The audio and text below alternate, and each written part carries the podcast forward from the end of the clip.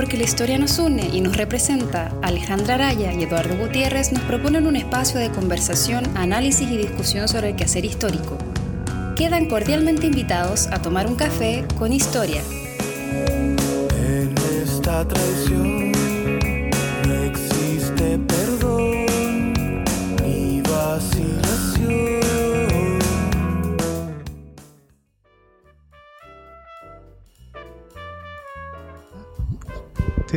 Hola a todos, eh, bienvenidos a la primera transmisión en streaming ya profesional que estamos haciendo del programa. Eh, bueno, el día de hoy no tenemos ninguna invitada porque eh, invitado. hemos decidido hacer una especie de gran resumen y gran análisis, digamos, de lo que ha sido el programa hasta ahora y también del pasado 18. Eh, Alejandra, ¿qué tal tu 18? ¿Cómo estuvo? Eh, bien bueno, fíjate. ¿Lo comido lo bailado? Eh, claro, no, no me lo quita nadie. Eh, bien, aunque se me pasaron rápido los días igual. Igual fueron cuatro días. Sí, pero igual. me faltó uno más. Que lata volver a trabajar. Siempre falta uno más. Sí, sí. Eh, bueno, eh, como les digo, ¿verdad? Estamos por streaming. O sea, si nos están viendo, de hecho, es porque efectivamente se conectaron al link. Y eh, vamos a estar conectados por Twitter. Café-C-Historia o Café con Historia en eh, búsquenos por el nombre. Y para que nos vayan comentando si tienen alguna duda, tienen algún comentario, para ir discutiéndolo también en vivo. Em, y eso, los dejamos con la primera canción. Esto es de eh, de Diceman.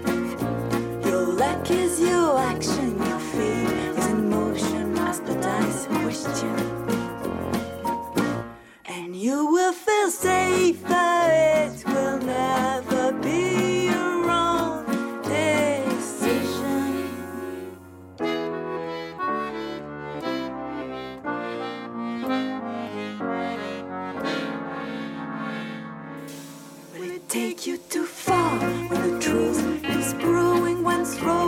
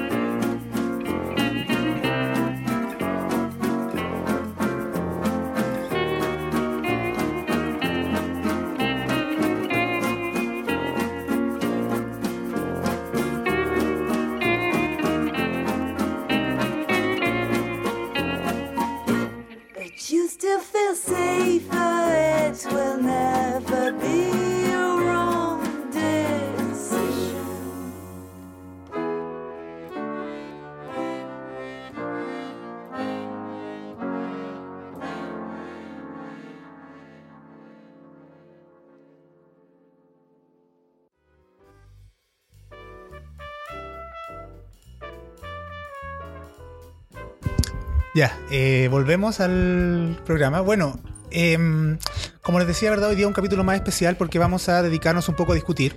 Si han escuchado el podcast cero, que em, fue antes de venir aquí a Videoclona, que nos ayudaron con el audio, em, estuvimos justamente conversando sobre temáticas como eh, cómo entendemos la historia, qué se entendemos por historia. Hoy día es como un segunda parte de esa discusión un poco. eh, llevando ya a temas más centrados y enfocándonos principalmente en lo que fue el 18 de septiembre, que pasó hace tres días.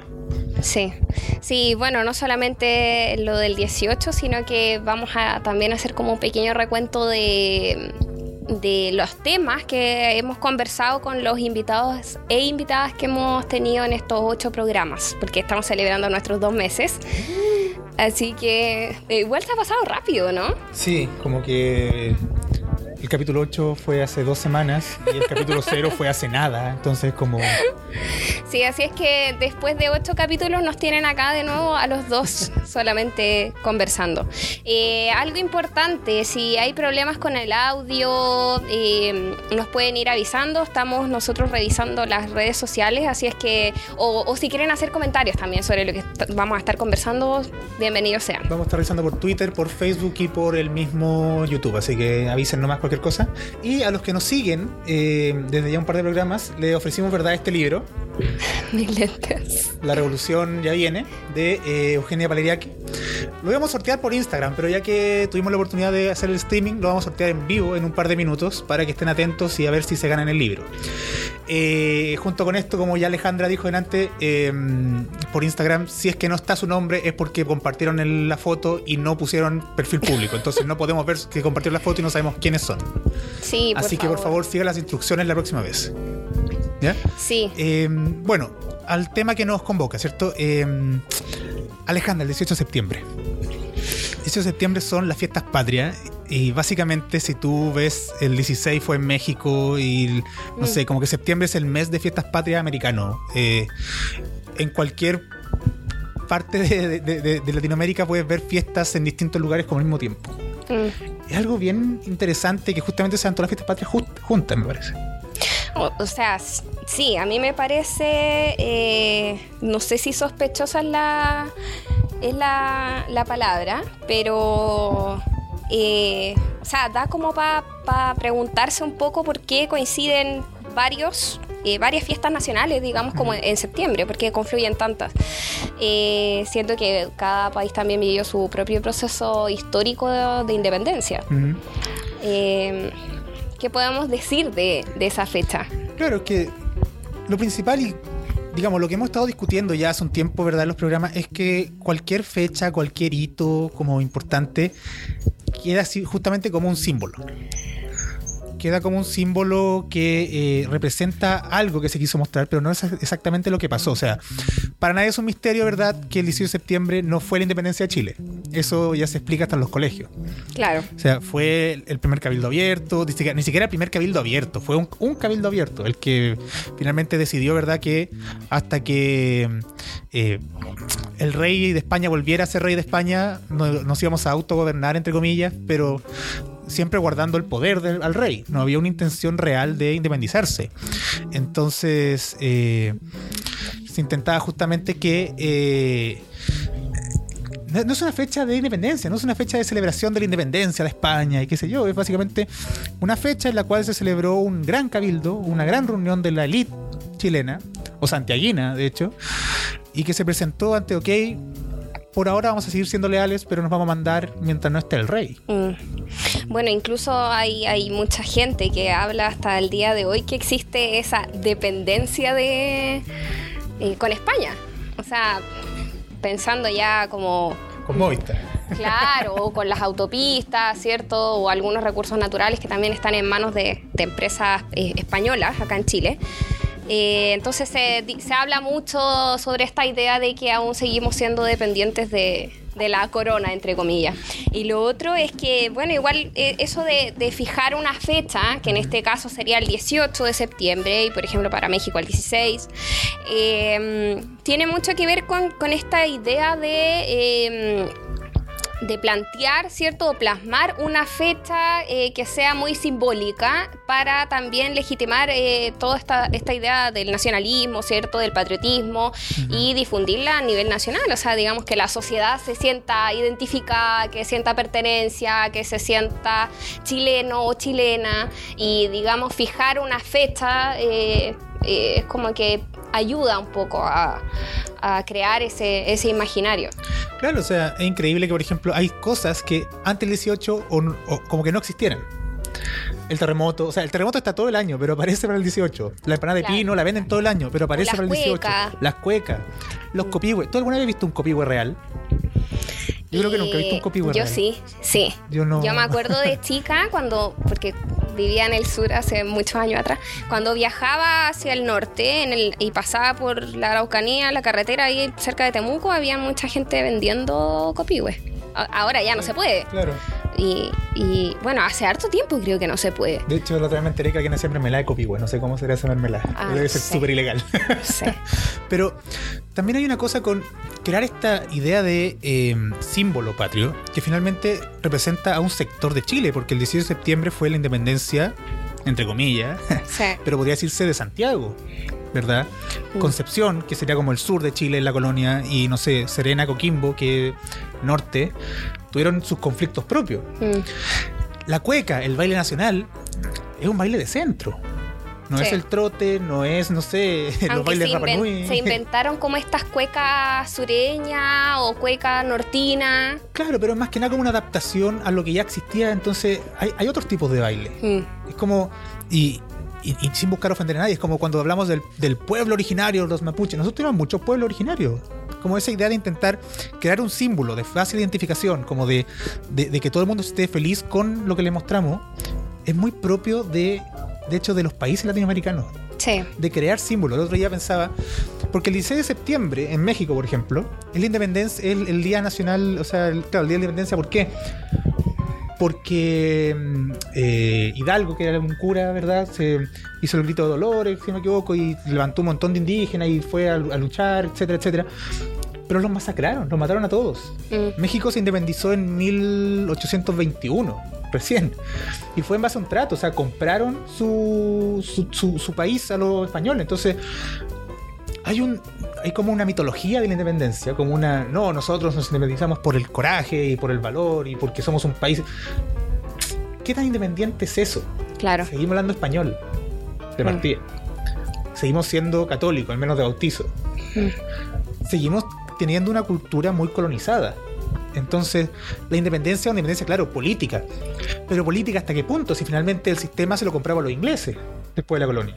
Los militares son militares basados en el sistema prusiano. Entonces, ¿qué tan independientes somos Sí. y, qué, y qué es lo que estamos celebrando realmente? Algo que yo creo que no se cuestiona lo suficiente a esta Mm. altura. Sí, y sobre todo acá en Chile. Porque igual pasa que esa, esa idea de ir como reforzando estos, este- estos simbolismos, ¿cierto?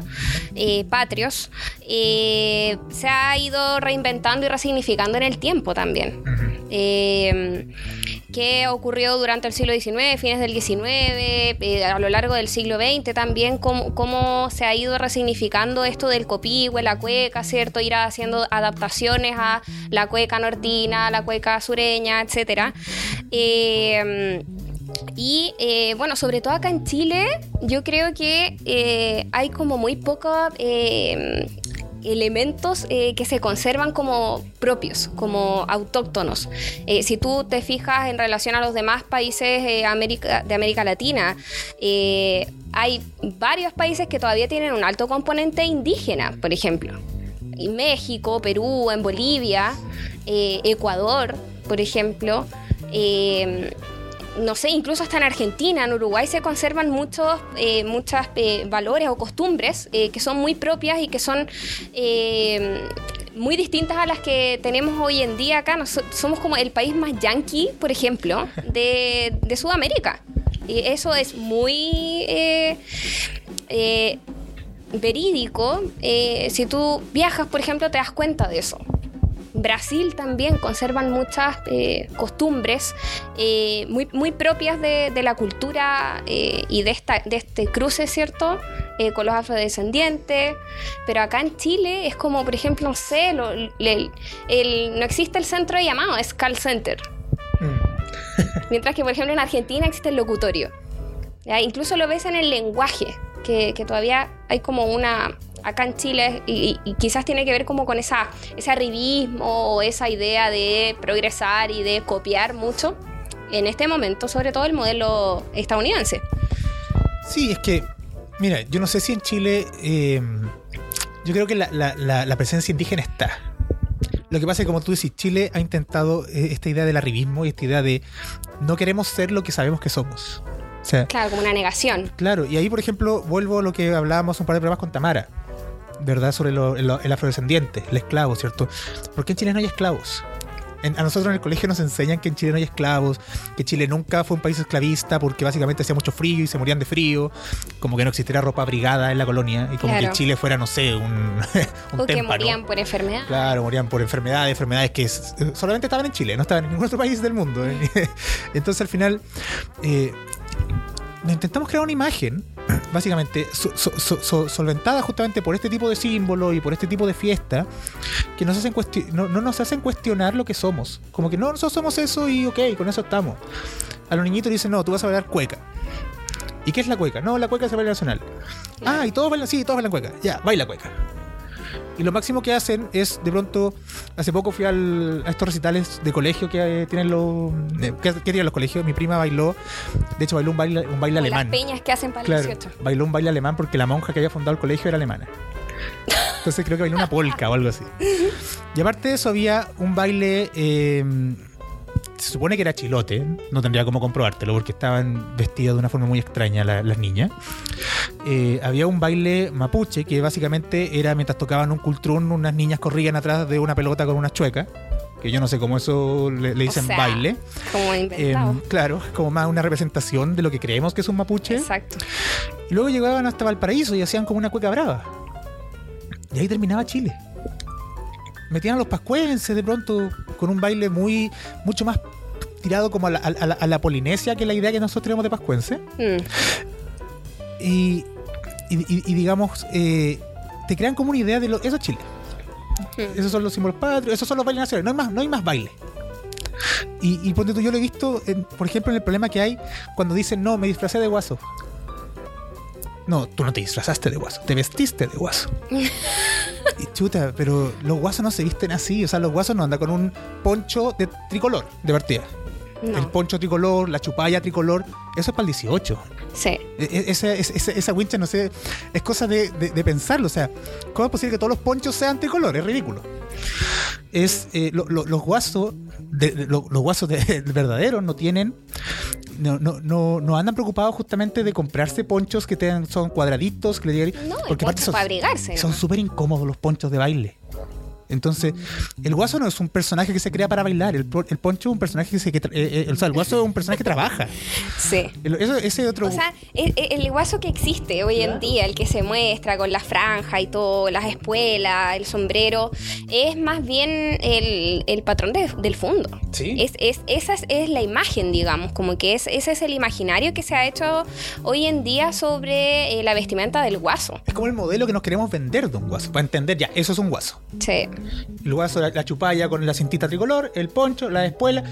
Es ridículo si el campesino no tiene. No, no, no todos tienen para tener caballo, porque van a tener espuela. Claro, Es una cosa claro. tan simple como eso. El campesino común y corriente no se vestía de esa manera. No, entonces al, al final nos creamos una idea. Y efectivamente, es un disfraz. El tipo está disfrazado de guaso. Porque es una indumentaria que no existe en el trabajo diario, en el mundo real.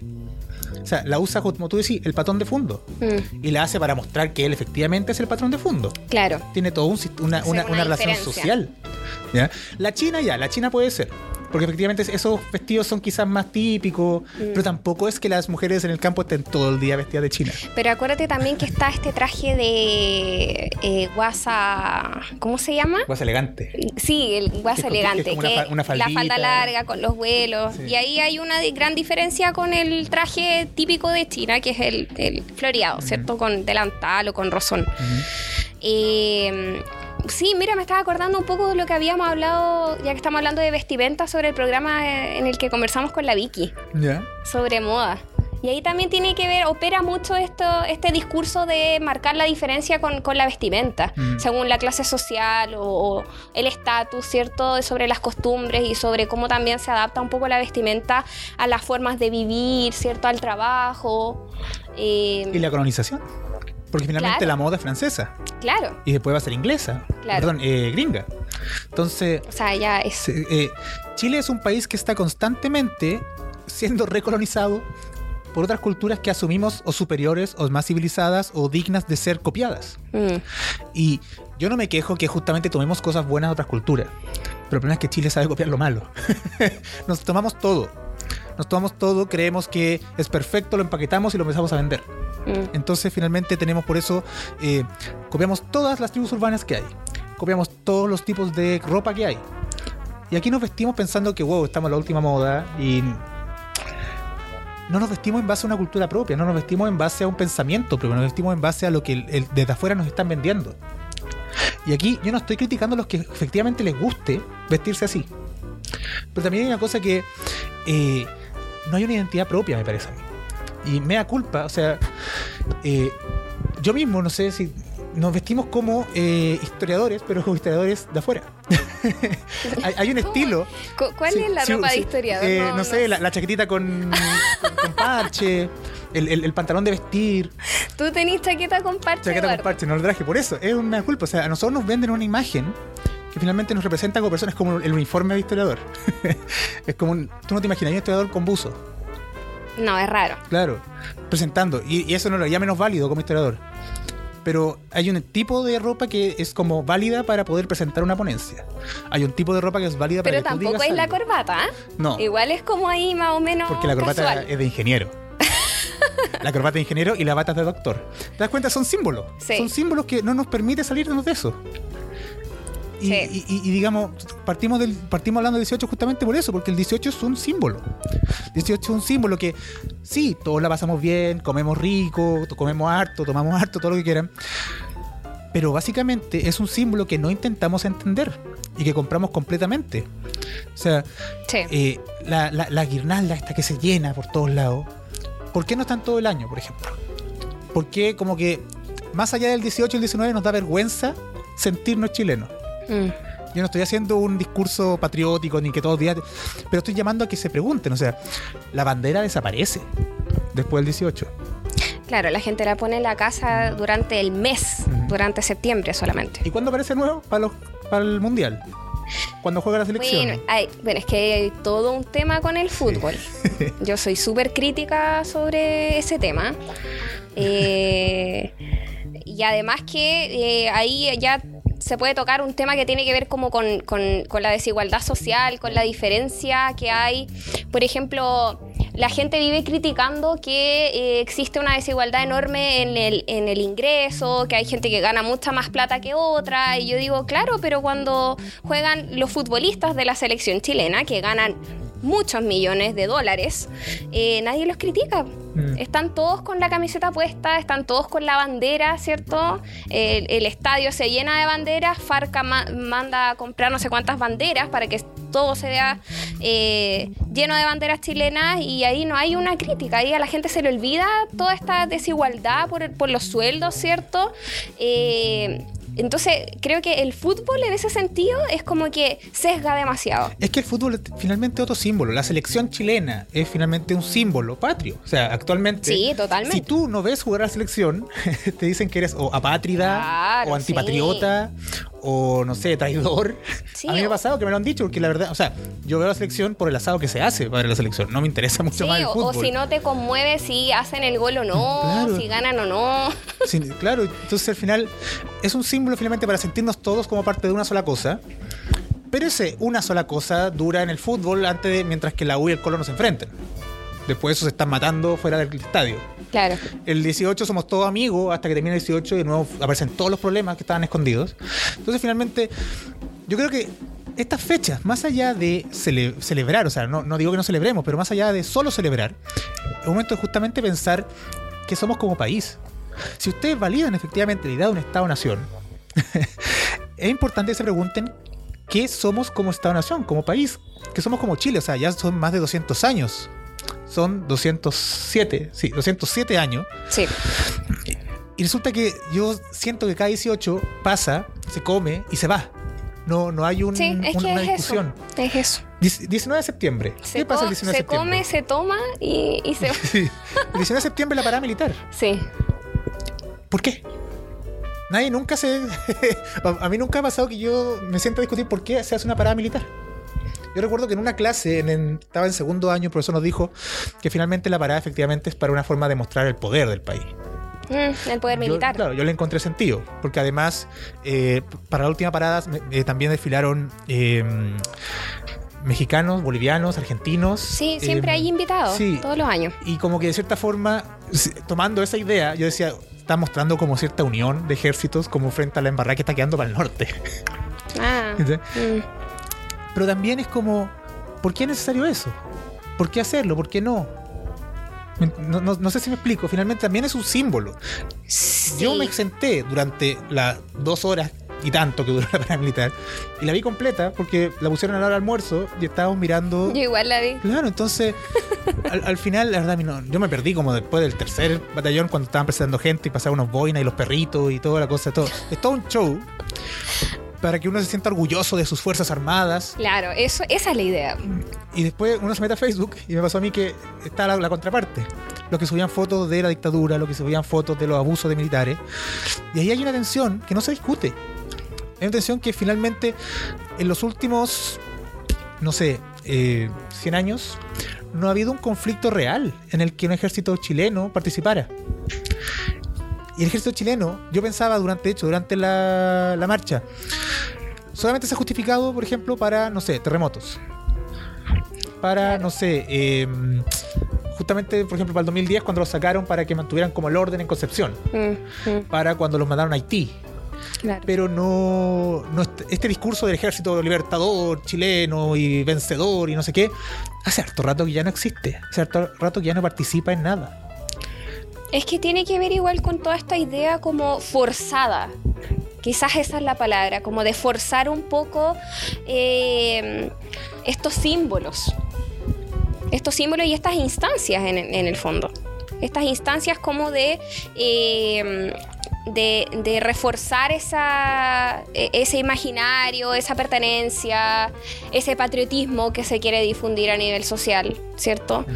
eh, en todo el país. Y mira, me estaba acordando ahora hablando como de esa, de, de, esta como eh, eh, situación forzada. Por ejemplo, eh, imagínate que en Arica existe un club de guasos. ¿Ya? O sea, En imagi- Arica. sí, o sea, imagínate cómo pudo haber llegado hasta Arica un, un club de guasos. O sea, es súper extraño. O sea, ¿qué, qué tiene que ver, digamos, con el entorno geográfico, con, no sé, hasta el clima, la vestimenta, Con la historia. con las costumbres? Arica no era Chile cuando se inventó la idea del guaso. Claro. Entonces, imagínate cómo, eh, hasta dónde llega esto. Eh, ya, vamos a hacer un corte porque se nos va pasando un poco el tiempo. Eh, así que vamos a poner un poquito de música. Los vamos a dejar con. eh, esto es rock chileno. eh, A propósito de a propósito de, chileno. de, de los nacionalismos. Es una banda emergente que se llama Mondronauta. Así es que ojalá les guste. Esto se llama Quita Penas.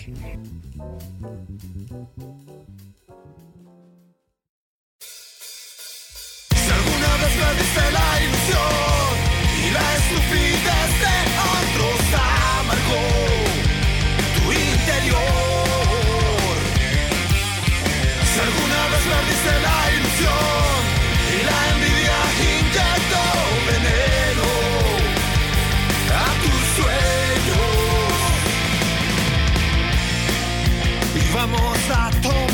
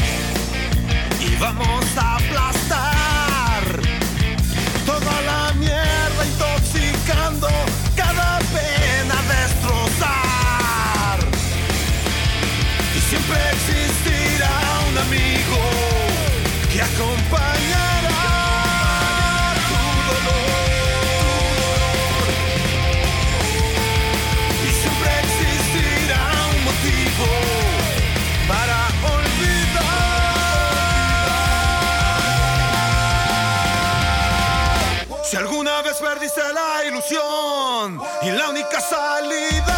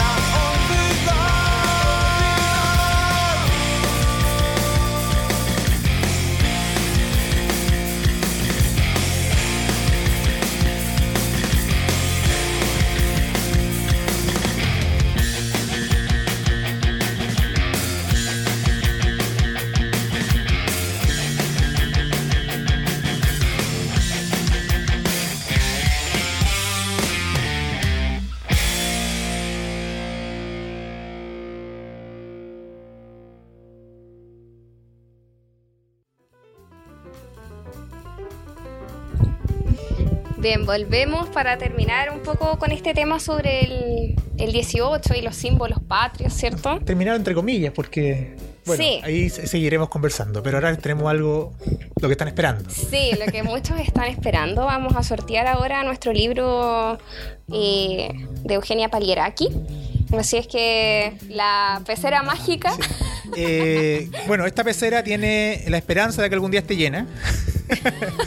Lo que sí, esta vez nos compartió más gente, así que la verdad me, me contenta mucho que cada vez llegamos a más personas, o por lo Y menos más personas están interesadas. Sí, porque no, no, no hicieron pública la, Sí, la foto, favor, así es que no aparecen acá públicas. muchas personas. Porque no somos amigos de todos los que nos escuchan, entonces no podemos ver las fotos de todos ni el comentario de todos. Así que por favor compartan pública la cosa.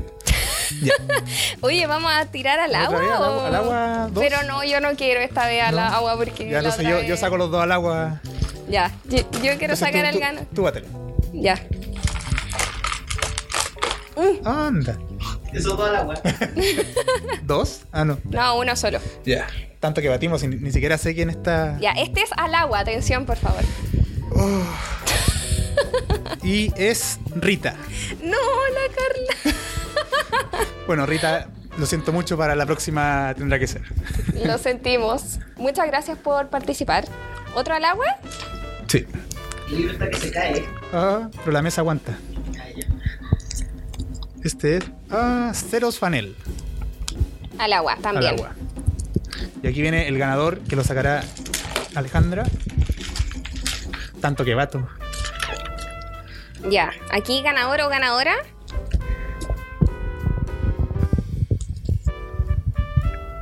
Es Sergio Varela. Felicidades, Sergio. Eh, nos vamos a contactar contigo por Facebook para ver cómo te entregamos el libro. Eh, así que nada, pues felicidades y pronto estaremos regalando más cosas en este programa. Sergio Varela, aplausos. Gracias por participar. No Acá está tu libro. Bueno, agradecemos también a, de hecho, Matías Varela. Eh, sí, Eh, el primo. No. no, eh, no, no tiene ningún, que sepamos, ningún con- eh, parentesco.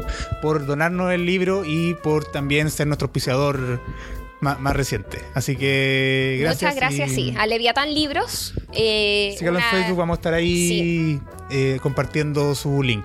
Y aprovechando eso, les quiero compartir antes de seguir eh, la última publicación que están vendiendo en la librería Leviatán. Este es eh, una novela gráfica titulada. eh, wow, no me está cargando esto. Eh, acá está. Historias clandestinas, historia eh, perdón, historias clandestinas. Ya, la pueden encontrar en el catálogo de Leviatán Libros, como les digo, lo vamos a colocar en el Facebook para que lo vean. Y eh, se comunican con Matías, que estará más que feliz de entregar sus libros. Él- donde ustedes quieran, él llega y lo entrega. Así que Sí. No, no cualquier librería hace eso. Historias clandestinas de Ariel y Sol Rojas, Lizana. Así que eso, muchas gracias a del libro y esperamos seguir contando con su auspicio. Sí, saludos a, a Matías. Bueno, eh, continuamos por Alejandra. Continuemos, pues. Podríamos eh, pasar a hablar un poco quizás con... eh, sobre lo que conversábamos con David, que fue nuestro primer invitado, Y que, y que de hecho tiene mucho que ver con lo que estamos hablando. Sí, pues. Sí, que es como esta. Porque si recordarán los que nos escuchan, ¿verdad? Del principio que David hablaba, ¿cierto?, sobre Vicente Benavides, que era este eh, caudillo. caudillo, que él de hecho discutía que, porque se supone que en Chile nunca existió el caudillismo, era un caudillo pero realista, que se enfrentó a las fuerzas patriotas eh, para defender al rey de España y fue como suerte de caudillo popular, que lo apoyaban los campesinos de Concepción. eh, y que básicamente es una forma de historia que en Chile no se cultivó hasta ya muy tarde, que es justamente como. ¿Cómo decirlo? Como esta contracultura, como eh, entender que la, la independencia iba para ambos lados. O sea, hay discursos a favor y en contra por ambos lados. Mm, Finalmente, no todos los chilenos fueron chilenos al mismo tiempo. No todos querían separarse de España. No todos querían que un gobierno republicano los mandara. sí. Y eso creó una suerte de símbolos que no fueron aceptados por todos en un primer momento. Mm. Sí, no, de, de todas maneras. Y bueno, muchas veces se piensa, porque también en el colegio se enseña que existían, ¿cierto?, los patriotas y los realistas, pero siempre como con una mirada de que eh, los realistas eran como eh, muy pocos, ¿cierto? Como una cosa muy menor, minoritaria, eh, que tenían mucha más fuerza los patriotas, ¿cierto? Que eran liderados también por eh, O'Higgins, ¿cierto? Y por eh, San Martín desde el otro que, lado. Que tenían como la fuerza de la razón frente a Exacto. ellos. Sí, porque también estaban todos estos discursos que tienen que ver con, con- con la ilustración también y con mucho con esta idea ilustrada y liberal eh, con la que también sostuvieron su independencia los estadounidenses. Que eso también es como, como, como una herencia. También hubo en una época eh, eh, la idea existió de eh, hacer también un, un país federal. Sí. También hubo como un experimento de, de federalismo. Habría sido entretenido porque habríamos tenido tres estados o algo así. Si Chile no es tan grande, ¿no? La, la- la idea, es, cuando la pensáis, en la actualidad es bastante ridícula. Como Sí. Habríamos tenido una bandera con tres estrellas, Mm, una copia. Y, y también porque resulta que no la independencia se crea toda una suerte de discurso que para justamente decir que no, ahora vivimos en la luz versus los años oscuros que fue la, La colonia. la colonia, sin considerar que gran parte de los que pertenecían a ese estado que creó la luz eran patrones de fondo, eran eh, oidores, eran miembros del Y gobierno. realistas. Realistas. O sea, no hay que olvidar que O'Higgins, por ejemplo, era hijo de un virrey. era hijo de un, de un virrey español. Él mismo era dueño de un fondo. Carrera no, no, no, consiguió su dinero trabajando, ¿cierto?, en la República. Él traía plata de antes. mm, San Martín también, o sea, Mateo de Toro Zambrano, que fue el, el- el- el- el- el primer eh, presidente del Cabildo Abierto, de la Independencia, él era un, eh, un marqués, no, un conde, conde de la conquista. Era un conde, un conde español. Entonces finalmente no hay que perdernos que toda esta gente que se toma el gobierno y que finalmente crea como un nuevo panteón nacional, como dice Salazar, ¿cierto? Eh, eran realistas de ser patriotas. Y, y- y- todo esto que viene post independencia es una suerte de intento por borrar lo que éramos para recrearnos. O sea, yo creo que eh, en el colegio todos nos dijeron que la educación básicamente no existía en la colonia. Si tenías plata, estudiabas fuera de Chile. Si no tenías plata, eras un ignorante en Chile. Y tenías que trabajar de campesino, de, no sé, arriero, lo que hubiera acá. y nunca ibas a ascender. Claro. Y bueno, como vimos con Miguel, había una universidad dominica, Mm, había una universidad jesuita, había cómo estudiar acá en Chile. Sí, también con plata. No, eso no, no, eso no, no ha cambiado hasta el día de hoy. al día de hoy, sí. Pero efectivamente había una intención del, de España por efectivamente educar a sus, eh, diga- digamos, a, sus súbditos. Que fuera la mejor educación del mundo es otro asunto. No nos vamos a meter en qué nivel de educación había. Porque hasta el día de hoy hay universidades en Europa que son mucho mejor que las chilenas. Así como hay universidades chilenas que son mucho mejor que otras de Europa. ¿Ya? Eh, eso siempre es relativo. Pero eh, esa idea de que poco menos sin la República no seríamos nada. El Instituto Nacional, que es el primer foco de luz de la nación. Mentira, el primer foco de luz de la nación. O sea, había muchos focos de luz antes de. Estaba la, la- la Universidad de San Felipe que la cerraron por la independencia y después abrieron el, el- el Instituto Nacional, que se abrió sobre el eh, Convictorio Carolino, que era un colegio realista que enseñaba a realistas, a hijos de España. Sí. Entonces, finalmente, este intento de crear, ahora somos un país nuevo, un país que vamos a sacar a Chile de lo que era, que era eh, muerte, eh, qué sé yo, violencia, eh, oscuridad, ignorancia. Mm. O sea, Juan Egaña, que es como el pensador de la colonia que pensó una constitución, Sí. fue uno de los fundadores, efectivamente, del Instituto Nacional, de la Biblioteca Nacional.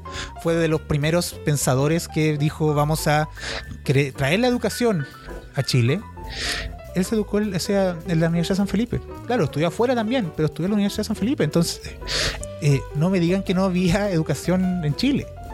No me digan que vamos a, a- sacar la oscuridad. La oscuridad, digamos, todo ese discurso se crea justamente para decir un poco que nosotros somos mejores que lo que había antes. Mm. Sí, es que de repente hay como un, un discurso muy radicalizado, como esta idea de ver muy como en blanco y negro, ¿cierto? Y como de eh, pensar que todo tiempo pasado colonial, ¿cierto? Era retrógrado, era oscuro, había que superar esa, eh, esa etapa, digamos, ¿cierto? Eh, pero hay muchos eh, eh, elementos, uno de ellos, la educación, que... eh, transitan a esta etapa, digamos, eh, independiente eh, con un imaginario súper potente. O sea, por ejemplo, en educación, como mencionabas tú, Eduardo, todos los, los programas que existían de educación, toda esta base moral que existía y también a nivel social, vienen desde esa época y se mantienen y muy probablemente se profundizaron también durante el siglo XIX. Entonces, eh, yo creo que hay que también superar un poco esa, esa visión como tan eh, de separar, ¿cierto?, las aguas eh, y tratar de entender que eh, existieron también muchas... eh, como continuidades, ¿cierto? Hubo mucha continuidad histórica respecto a, a muchos elementos que eh, eran más bien de un Chile colonial y que pasan también a un Chile independiente. lo que eh, conversamos con Valentina, por ejemplo. La violencia esta de la- la- la- Los mecanismos informales. los mecanismos informales de justicia para justamente las mujeres para conseguir pensión de sus maridos o, o- de los padres de su hijo. Ella empezaba a trabajar en la colonia y traspasaba a la república. Claro. Porque finalmente hay un sistema judicial que de hecho no va a existir en Chile un sistema propio judicial hasta creo que 1850, 50 y algo. Entonces, Mm. eh, nosotros nos vamos a regir por leyes españolas casi 50 años, siendo Chile como país independiente. Eh, y resulta que incluso con el Código Civil chileno, la ley española va a seguir primando en muchos aspectos.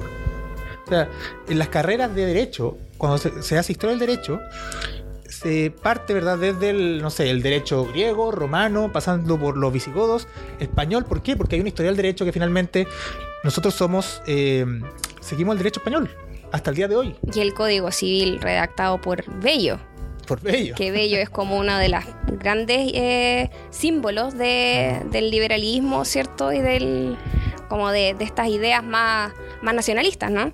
Sí, pero liberalismo de lo, del siglo XIX. hay que olvidarlo. Es que este eso es lo que hay que explicitar. claro, porque Andrés Bello tiene como, bueno, la universidad y, la- y- y como los grandes pensadores. En general también, bueno, todos los grandes pensadores son bastante conservadores si lo miramos desde el punto de vista de hoy. Sí. En la época, claro, quebra- quebraron un- un- una rueda que se venía hace tiempo. De hecho, hay una cosa muy interesante, Andrés Bello, que él eh, sugería que dejáramos de escribir como eh, decía la Real Lengua Española. Y por ejemplo, que ingeniería se escribiera con J, Ah, sí. porque así suena. Sí. ¿Y por qué seguir reglas de un estado al cual ya no pertenecemos finalmente? De hecho, si no me equivoco, la, la- la- la escuela de la UCHEF, ingeniería está con J, como el- Sí, es muy probable. entonces, eh, porque se mantiene esa época. Y es, ese, por ejemplo, era efectivamente una idea mucho más independentista que el crear un país aparte. Claro. Porque la independencia a la que apuntaba Bello era justamente una independencia mucho más cultural. Ya, no podemos dejar de hablar español porque llevamos, llevamos hablando español 200 años. Pero escribamos como nosotros queremos escribir. ¿Por qué seguir usando Z y S si suenan igual para nosotros?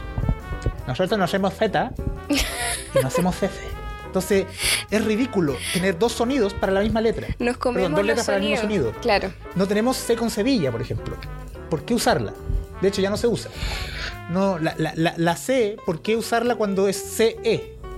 Si es lo mismo que poner SE. ¿Por qué tener combinaciones de letras que no existen?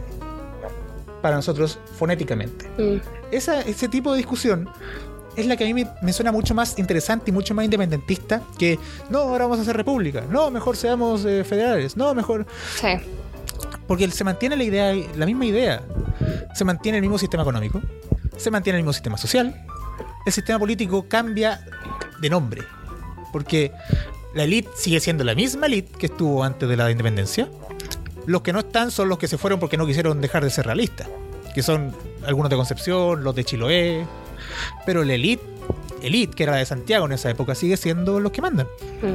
Entonces al final eh, no hay un cambio, una- no hay una independencia cultural, como dirían los prisioneros, real. Mm. No, no- no hay un escape de lo que había.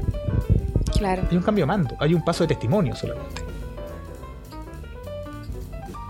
Sí, es bien complejo. De hecho, me estaba acordando también un poco con, con esto de, de estas ideas como tan de separar eh, las aguas eh, sobre los médicos también.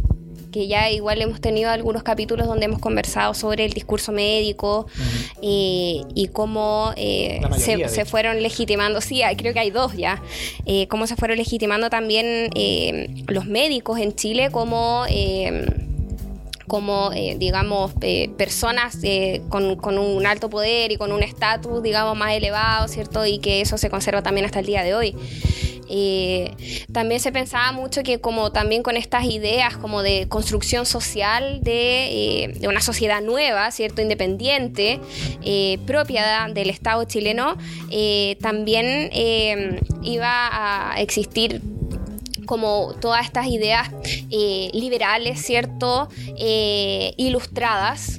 eh, y también científicas, ¿cierto? Y que, eh, digamos, eh, los médicos, por pertenecer también a esta área científica y de, de- de saberes eh, científicos, eh, iban a tener también como una visión mucho más, más científica y que iban a aprobar esta, digamos, todas las explicaciones que eh, se podían haber tenido a partir de la ciencia sobre eh, los distintos problemas o, o sobre orígenes, ¿cierto? Más allá de eh, las explicaciones que han dado eh, otros saberes más religiosos, ¿cierto?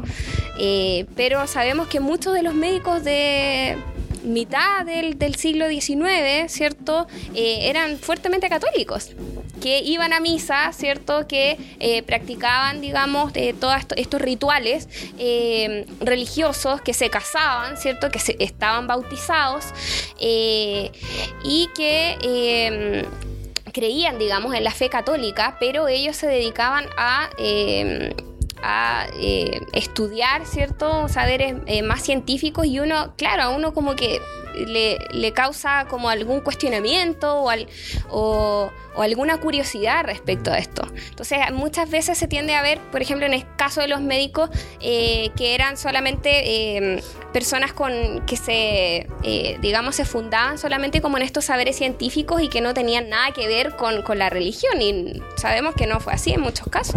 Claro, o sea, también hay una suerte de. Nos quieren vender una imagen del médico. Estaba pensando mientras hablaba en esta teleserie, La, la Poseída. Sí, Que el médico era poco menos un cabro que no sé, Raimundo. no sé cuántos años tendría en la teleserie, supone. Pongámosle 25, 26 años. Que él viene, no, eh, yo traigo aquí la verdadera ciencia. y que... Eso no es tan así. Hay que también entender que eh, lo- los cortes en la historia no son, eh, de acuerdo, de aquí para adelante somos una cosa y de aquí somos otra. Eh, el médico es muy lógico que sea católico. El Estado chileno no fue laico hasta ya muy pasado del siglo XIX. Y hasta el día de hoy no se puede decir que sea es laico en el papel, porque finalmente la iglesia Claro. sigue teniendo voz y voto. O sea, el hecho de que el, el, el, el Te Deum evangélico. Y lo que No conversábamos también con, con- con Tamara sobre el aborto.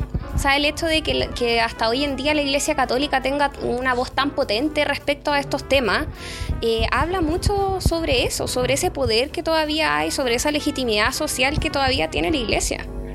Sí, y también, digamos, hace poco salió un- una carta del director en el Mercurio, me acuerdo, no sé si la, la comenté ya aquí, de un pastor evangélico.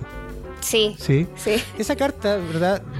Que decía que básicamente, ¿por qué nosotros nos metemos en política? Yo le- él, él, por ejemplo, entendió lo que es un Estado laico. Él entendió que, efectivamente, él como pastor evangélico, el cura como, eh, no sé, pastor de su rebaño eh, religioso, tiene todo el derecho del mundo a hablarle a su rebaño. Pero de la puerta para afuera de la iglesia es otra cosa. Es como que, no sé si permitirían, por ejemplo, que un musulmán comenzara a hablar en la calle y hacer escándalo por algo. Mm, Porque claro, son minoría. Pero como los cristianos y los católicos acá son como todos se supone que somos católicos, claro. eh, no, vamos a porque somos mayoría y podemos decir, no es tan así. Mm, Y esa idea que nos quieren vender que Chile es un país liberal, es un país laico, es un país, estaba pensando, donde todas las ideas son aceptadas. Porque la tumba será de los libres o el asilo contra la opresión. Esa, esa parte del coro dice tanto de lo que quiere Chile quiere ser, pero no Pero es. no es. Tanto de lo que quiere mostrar para afuera, pero no lo es. Porque finalmente siempre va a haber grupos que estén en contra de tu idea. Es lógico. O sea, uno no es monedita de oro. Pero el hecho está que aquí les damos tribuna para que no solamente critiquen, sino que además ataquen. Mm, Y, y consiguen efectivamente encontrar eh, como una base en la cual apoyarse. mm. O sea, ¿no te gusta el aborto? Ok. No abortes. Nadie te está obligando a que vayas a abortar. Pero, De ahí a obligar o a imponer. Mm, o sea, ¿qué prefieres? ¿Que nazca el niño, nadie lo quiere y lo den en adopción? ¿Tú te vas a hacer cargo de ese niño?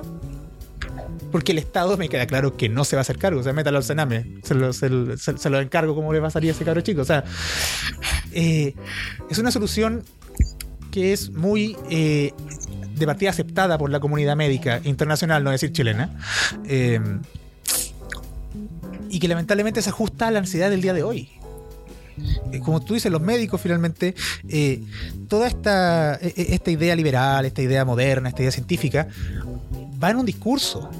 Muchos de ellos son profundamente moralistas católicos. Se alejan mucho de la- una idea liberal, científica, racional que uno tiene del médico. mm. Muchos ocupan su título, de hecho, como para hablar de una tribuna de estatus. No tanto una, una tribuna de, eh, de conocimiento, sino como yo soy médico, así que escúchenme. Claro. Entonces, ¿qué O sea, tanto hemos avanzado? La 200 años? realidad de todo es que seguimos siendo un país tremendamente conservador. Y tremendamente colonizado. Sí. Sí, ese es el, eh, yo, yo creo que ese es el gran cuestionamiento del, del 18.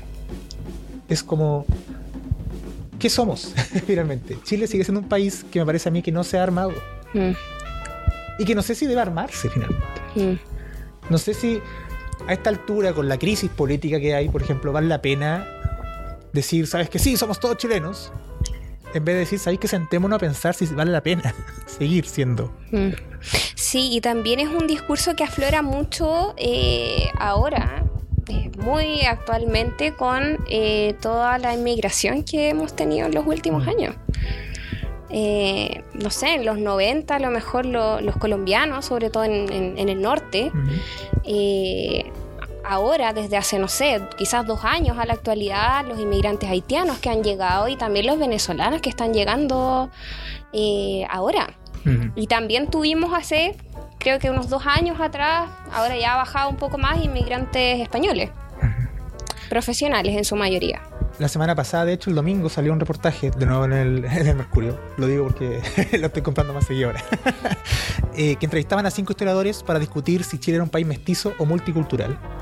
Y hay una de ellas, eh, eh, oh, se me fue el nombre, eh, Cruz Amenábar, se me fue el nombre, de- ella es una historiadora que trabaja mucho en biblioteca historia del libro. Por eso la, conozco. Eh, que decía, Chile siempre ha sido un país mestizo, pero ahora se está convirtiendo en un país multicultural. Y eso va a, significar un- una discusión que no solamente va a ser política, sino que va a ser muy histórica, porque la empanada ya no va a ser un símbolo que representa a todos en el país. La arepa va a ser un símbolo que representa gran parte del país. Mm. Ah, como dicen, las empanadas colombianas que venden ahí en el, en el metro. O sea, yo, yo he visto un montón de carritos que venden empanadas colombianas. Y este 18 vendían empanadas chilenas. Porque ya se entiende que son dos cosas distintas. Claro. La cumbia se está enfrentando a la cueca en el 18. Yo no lo veo exactamente como algo malo. Pero, Pero eso es un- igual es hace, hace Mm, tiempo. Es un, pero es un tema a discutir. Porque ya no somos un país de chilenos con símbolos todos eh, identificables por todos los chilenos. Mm, Sí, igual que ahora para el 18 habían muchos vendedores de banderas chilenas que tenían entre medio unas banderas haitianas, venezolanas, no sé si te fijaste. Y había mucha, eh, mucha china haitiana. Yo lo encontré muy. Bueno, en los colegios, muy- por sí, ejemplo, para lo, los lo- actos. lo encontré genial. O sea, ella se sentía. De hecho, una, una de ellas se sentía identificada con eh, Chile y con su país. Y ella se sentía orgullosa de poder vestirse de china, bailar una cueca, pero seguir siendo haitiana. Yo no encuentro que haya un problema con eso, pero encuentro que efectivamente hay que cuestionarse qué estamos enseñando finalmente como historia de Chile. Mm, Porque Chile nunca ha sido un país separado del mundo. Y, no, y ahora menos que nunca. No, y totalmente dependiente de, de- de qué es lo que ocurre en el exterior, desde los comienzos, digamos. Eh, bueno, vamos a ir terminando porque ya nos quedan muy poquitos minutos. Sí, estamos. Hemos hablado demasiado hoy día. Estamos, sí. Parece que no- nos excedimos un poco. Sí, un poquito. Eh, Alejandro, ¿tenías algo que recordarnos? Eh, sí, bueno, para ir cerrando, eh, quisiera dar un aviso sobre un taller de producción literaria de cuentos y microcuentos que se va a realizar eh, durante esta primavera del 2017. Eh, esto inicia el lunes 25 y termina el lunes, el, el lunes 4 de diciembre del 2017. Eh, es un taller que se está haciendo en la sala Galileo Galilei de CEPAC. Eh, esto es en calle Curicó 57 572, Santiago Centro. Hay cupos limitados y el taller lo está organizando Francisca Lobos, que es una profesora de lenguaje y comunicación. Eh, Así es que quedan invitados eh, para que se inscriban. Ya consisten 10 sesiones de dos horas pedagógicas cada una. Así es que a quienes les interesan, eh, les interesa, perdón, la producción literaria, los cuentos y microcuentos quedan con, con esta invitación a participar. Recordamos también, ¿verdad?, el libro de Historias Clandestinas, que lo pueden encontrar en Levater Libros. Y eh, Sergio Varela, ganador de eh, la, Revolución Sergio. Ya Viene, eh, nos contactaremos contigo. Agradecemos nuevamente a nuestro auspiciador, eh, Leviathan Libros, y a Estudio Clon, eh, perdón, a Videoclon, que nos recibe cada semana aquí para. Gracias, eh, Videoclon. Gracias, gra- pa- eternas. para grabar este programa que al parecer por fin está saliendo bonito.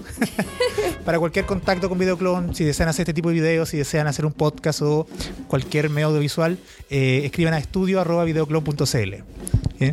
Y estaríamos. Muchas gracias por, por hoy. por hoy. Y dos si, me permite un saludo especial, Sí. como mío propio, eh, a Carla Gallardo. Felices dos años de pololeo. Así que eso por hoy. Espero que hayan disfrutado la conversación y ya la próxima semana volvemos con invitados y con temas Sí, contundentes. Eso, hasta luego. Chao, chao.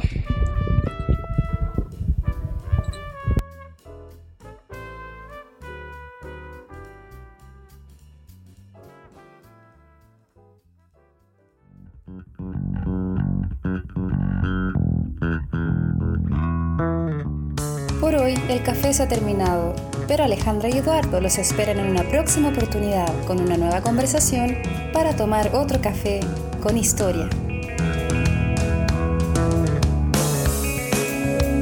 En esta traición no existe perdón ni vacilación.